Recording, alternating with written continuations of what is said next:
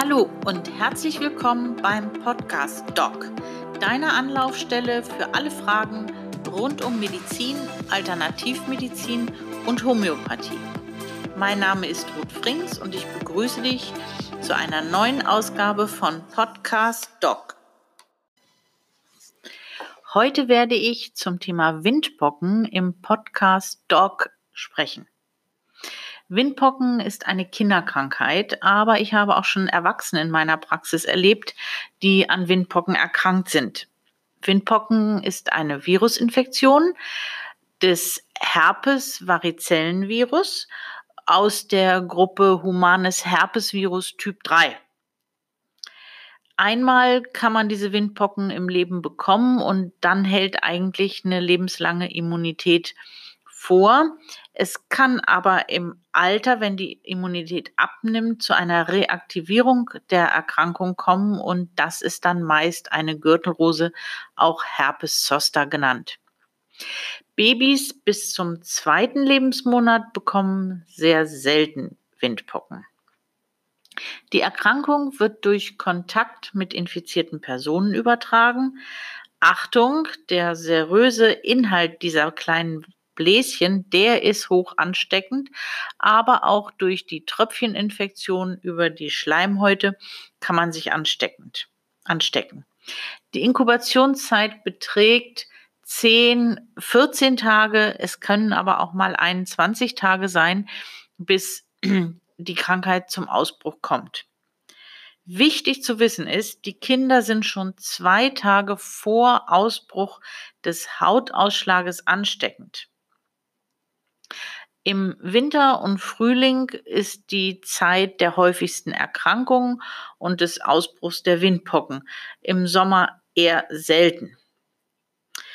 Wie äußert sich das nun? Die Kinder sind meistens ein, zwei Tage vor Ausbruch der Krankheit gereizt und haben ein bisschen Schnupfen. Die Temperatur ist so 38,5 bis 39, leicht erhöht und die Kinder zeigen allgemeine Zeichen eines Infektes mit tränenden Augen, laufender Nase und sie sind eben quengelig. Und dann kommen die ersten Streichholzkopfgroßen Bläschen, beginnend am Körper und in den nächsten Stunden und Tagen verteilen die sich explosionsartig über den ganzen Körper. Wir Mediziner nennen das das Sternenhimmelphänomen. Das heißt, es gibt neue Bläschen, die sich dann füllen mit wässriger Flüssigkeit und nach einer Zeit schon wieder Bläschen, die verschorft sind und verheilen. Also es sind alle Stadien immer zu sehen. Leider können auch die Schleimhäute betroffen sein, wie Mund, Augenlider und der Genitalbereich. Wenn das im Mund sind diese Bläschen, dann essen die Kinder meistens wenig. Ähm, oder sie können sogar Bauchweh haben, weil die Darmschleimhaut davon betroffen ist. Bei meinen eigenen Kindern und den Patientenkindern habe ich festgestellt, dass der vierte Tag nach Ausbruch des Hautausschlags vom Allgemeinbefinden immer der schlimmste Tag war. Dann waren sie wirklich richtig krank, lagen im Bett und hatten zu nichts Lust. Dort haben an dem Tag die Kinder auch das meiste Krankheitsgefühl und liegen. In den kommenden Tagen geht es dann aber stetig besser und bergauf. Die Lebensgeister kommen wieder, das Fieber ist rückläufig und die Bläschen trocknen ein und verschorfen. Und dann kommen nur noch ganz wenige dazu und der Juckreiz lässt somit auch nach. Die Frage in meiner Praxis, die wichtigste, war immer, wie lange sind die Kindern ansteckend? Die Kinder sind ab dem Zeitpunkt nicht mehr ansteckend, wenn die Pöckchen verschorft sind und keine Flüssigkeit mehr äh, sich darin befindet, dann, das hatte ich ja am Anfang gesagt, dieser Inhalt der Bläschen, der ist hoch ansteckend. Und das ist in der Regel fünf bis sechs Tage nach Ausbruch der Erkrankung. Man kann die Kinder dann auch wieder in den Kindergarten oder in ähm, andere Betreuungsgruppen schicken. Bis die letzten verschorften Bläschen abfallen, da können zwei, drei Wochen vergehen. Diese Bläschen verheilen narbenlos, wenn sie nicht aufgekratzt werden. Dazu bitte immer die Fingernägel bei den Kindern kurz halten. Und die Verläufe der Krankheit sind in der Regel komplikationslos. Also, folgendes soll beachtet werden. Die Kinder benötigen dann Ruhe während der Erkrankung und Zeit zum Auskurieren. Sie sollten sieben bis maximal zehn Tage zu Hause bleiben, also dürfen dann nicht in öffentliche Institutionen. Die Fingernägel sind kurz zu halten. Man sollte auf lockere Kleidung achten, dass das nicht an den Pöckchen scheuert. Die Kinder sollten Bettruhe halten, aber irgendwie müsste man sich dann doch was überlegen, um die Kinder auch abzulenken, denn spätestens nach dem vierten Tag wird ihnen langweilig und ähm, man freut sich ja, dass die Lebensgeister wieder da sind, aber man sollte noch äh, Kontakt zu anderen meiden, damit sie nicht noch weitere anstecken. Folgende Tipps habe ich noch, äh, die man berücksichtigen sollte, um den Verlauf milder zu machen und somit auch den Juckreiz zu minimieren.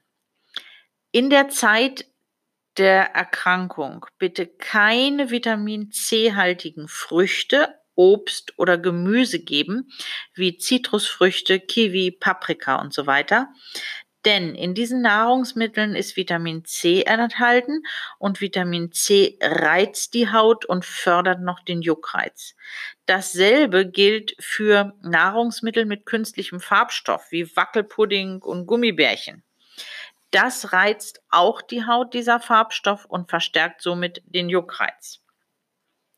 Ebenso sollte man auf schleimbildende Nahrung wie Milch verzichten, denn diese verstärkt die Begleitsymptome wie Schnupfen und Husten durch diese schleimbildende Wirkung.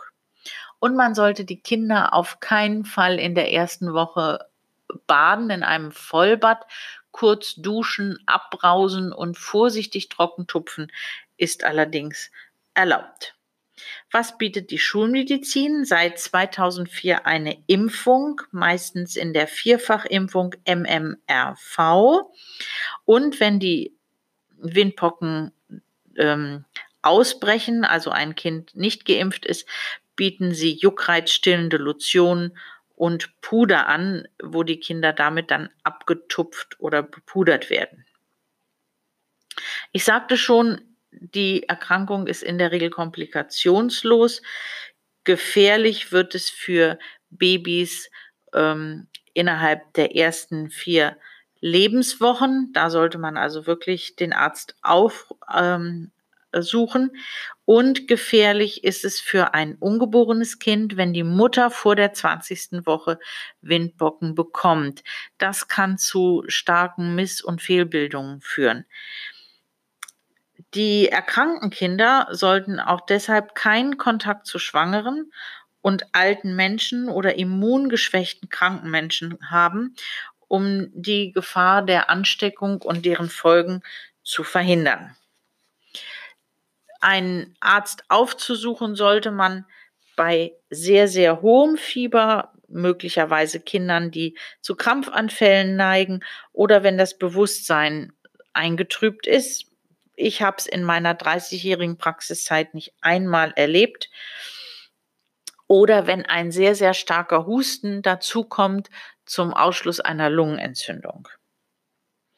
Jetzt gebe ich noch ein paar Tipps, die äh, die Körperpflege betreffen der, und den Juckreiz. Der Juckreiz ist häufig ja in den ersten Tagen sehr stark und da gibt es so ein paar Tipps, die ich nun nenne. Man kann die Kinder betupfen und oder waschen mit einer Zitronen, einem Zitronenwasser oder Lavendelwasser. Das stellt man folgendermaßen her. Man holt sich Zitronenöl und tut auf ähm, ein Liter Wasser zwei Tropfen Zitronenöl oder auf ein Liter Wasser zwei Tropfen Lavendelöl. Man kann auch von jedem einen Tropfen nehmen auf ein Liter Wasser und das sollte kühl sein, Zimmertemperatur und damit tupft man die Pusteln ab oder wäscht die Kinder. Zinkmixturen sind auch bekannt, die trocknen die Pöckchen aus. Man kann auch äh, die Kinder mit Essigwasser, äh, abwaschen. Da tut man auf ein Teil Obstessig drei Teile kaltes Wasser und macht dann Waschungen damit. Äh, es gibt in der Naturheilkunde noch ein Puder, das heißt Vekesin. Da ist Arnika, Ringelblume, Purpursonnenhut, Quarz, Stibium metallicum drin. Ähm, damit kann man die Pöckchen pudern. Das nimmt den Juckreiz.